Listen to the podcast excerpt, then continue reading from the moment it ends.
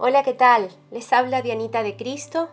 Gracia y paz de Dios sean a sus vidas. Les invito una vez más a acompañarme en un tiempo de oración.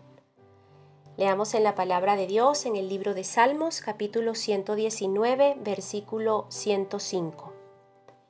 Tu palabra es lámpara que guía mis pasos, luz que alumbra mi camino. Algunas veces solo el paso en el que estamos o justo en el siguiente es todo lo que está iluminado para nosotros. Y es precisamente por ello que debemos tener en cuenta que Dios nos da la cantidad de luz que necesitamos en el momento exacto que la requerimos. Es importante que lo recordemos y que acudamos a Él cuando sintamos temor al futuro o cuando tal vez seamos incapaces de comprender del todo el pasado. Cuando buscamos en Dios la luz, y es esa luz la que nos guía, debemos saber que el temor no debe tener lugar en nosotros, y que las dudas que amenazan con dominarnos y paralizarnos, pues tampoco debemos darle lugar. Si Dios es nuestra luz, es también nuestra salvación y debemos determinar estar contentos en donde estamos y permitir que Dios nos lleve donde tengamos que ir. Caminando hacia adelante, paso a paso, confiando del todo en que la luz que Dios vierte es más que suficiente. Saben, cuando mis hijos estaban pequeños y estaban aprendiendo a andar, no llegaban muy lejos sin caerse pero lo hacían mucho mejor cuando extendían su mano y tomaban la mía. Porque yo era capaz de apartarlos del peligro y llevarles sanos y salvos donde tenían que ir. Obviamente, luego ellos pudieron caminar solos. Es el deber ser, pero aún hoy. Les confieso que yo sigo atenta con mis consejos y con mis oraciones para protegerles, guiarles, pero me gozo viéndoles a ellos experimentar el gozo de la libertad de hacer lo propio para caminar con la luz y bendición de Dios. Y así es nuestro Padre Celestial con nosotros. Paso a paso, Él nos ofrece su luz y compañía. Sin embargo, el detallazo, a diferencia de nosotros como padres, a nuestros hijos, nuestro Dios no nos suelta la mano jamás. Miren, Él quiere que extendamos nuestra mano para tomar la suya y que jamás nos apartemos de sus cuidados. Es más, su deseo es que dependamos de Él para absolutamente todo. Escuchen, no importa lo mucho que nos hayamos alejado de Él.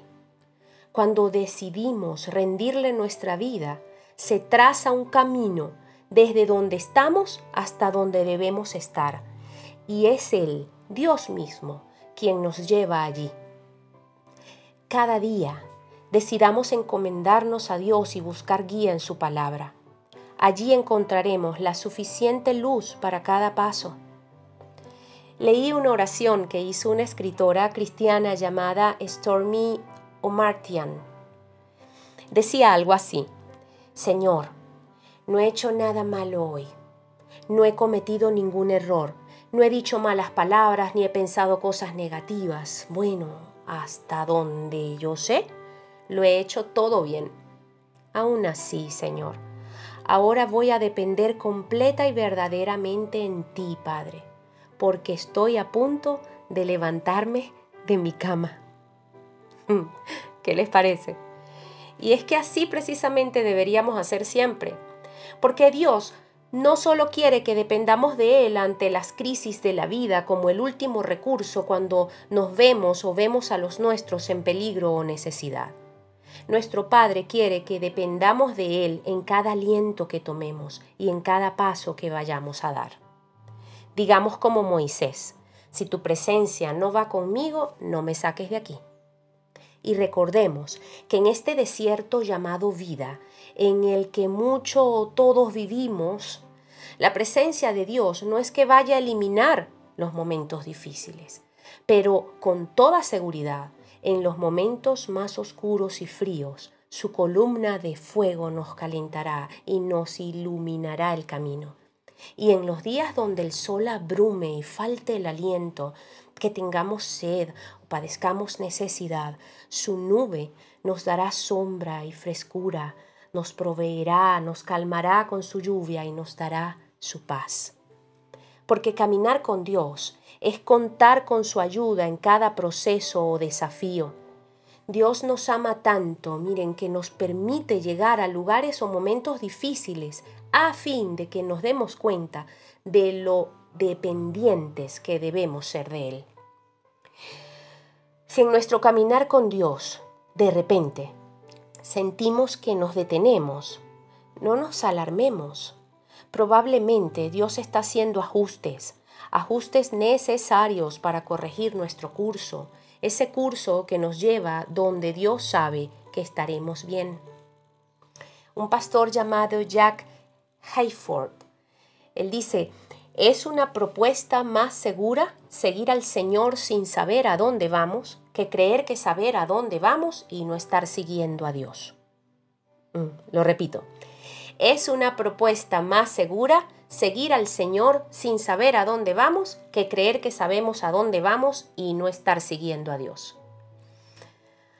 Procuremos alinear nuestros propósitos de vida con Dios. Pedirle su luz y sabiduría para cada paso a dar. Puede que creamos que lo sabemos todo, pero es que no, no lo sabemos y a veces buscamos lo más sencillo, fácil o cómodo, donde creemos que tendremos éxito y la vamos a pasar mejor. Pero si está fuera del propósito de Dios para nuestras vidas, es y será desgaste. Sin embargo, lo incómodo y esforzado, lo que tal vez nos cueste un poco o muchísimo más, pero que sea allí donde Dios nos tenga bajo sus propósitos. Eso, eso eso sí es y será exitoso. Oremos. Padre nuestro que estás en el cielo y en nuestro corazón, no queremos dar un solo paso sin ti. Extendemos nuestra mano para tomar la tuya y pedirte que nos guíes en tus caminos.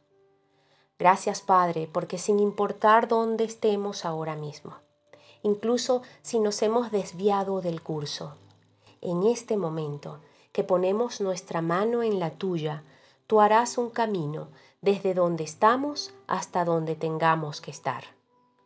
Guíanos, Señor, con tu luz.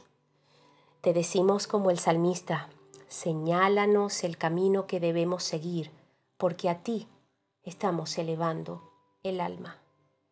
Sé, oh Padre, lámpara a nuestro camino y lumbrera a nuestro caminar. Gracias, porque aún si nos debilitamos y tropezamos, tú nos das nuevas fuerzas y nos levantas. Danos la capacidad y sensibilidad de verte y escucharte. Gracias Señor. Gracias Señor Jesucristo, porque nos estás enseñando a cómo caminar en total dependencia de ti, pues sabemos que de allí residen las bendiciones que tienes para nosotros. En tu nombre oramos. Amén y amén.